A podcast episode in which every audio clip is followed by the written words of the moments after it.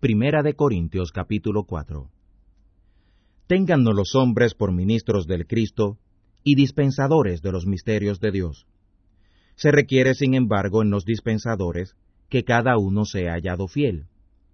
Yo en muy poco tengo el ser juzgado de vosotros o de juicio humano, y ni aun yo me juzgo, porque aunque de nada tengo mala conciencia, no por eso soy justificado. Mas el que me juzga es el Señor.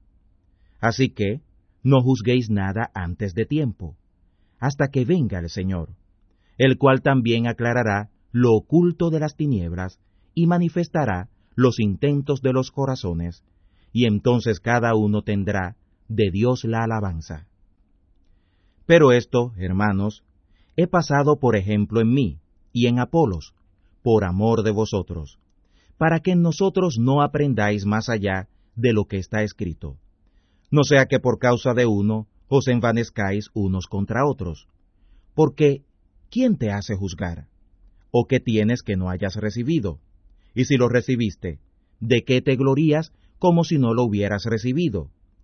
Ya estáis saciados, ya estáis ricos, sin nosotros reináis ya. Y bien que reinéis, para que nosotros reinemos también juntamente con vosotros.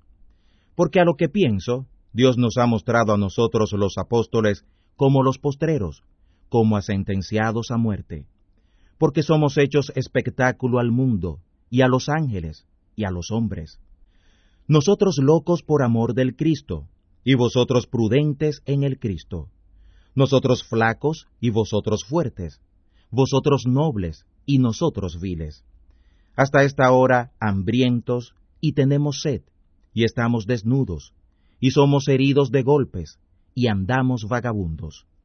Y trabajamos obrando con nuestras manos, nos maldicen y bendecimos. Padecemos persecución y sufrimos. Somos blasfemados y rogamos. Hemos venido a ser como la basura de este mundo.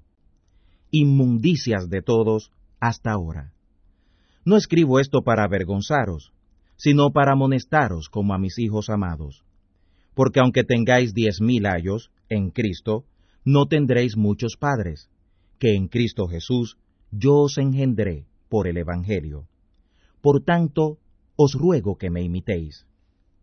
Por lo cual os he enviado a Timoteo, que es mi hijo amado y fiel en el Señor, el cual os amonestará de cuáles sean mis caminos en Cristo, de la manera que enseño, en todas partes, en todas las iglesias. Mas algunos están envanecidos, como si nunca hubiera yo de ir a vosotros. Pero iré presto a vosotros, si el Señor quisiere, y conoceré no las palabras de los que andan envanecidos, sino la virtud, porque el reino de Dios no consiste en palabras, sino en virtud. ¿Qué queréis? ¿Iré a vosotros con vara o con caridad y espíritu de mansedumbre?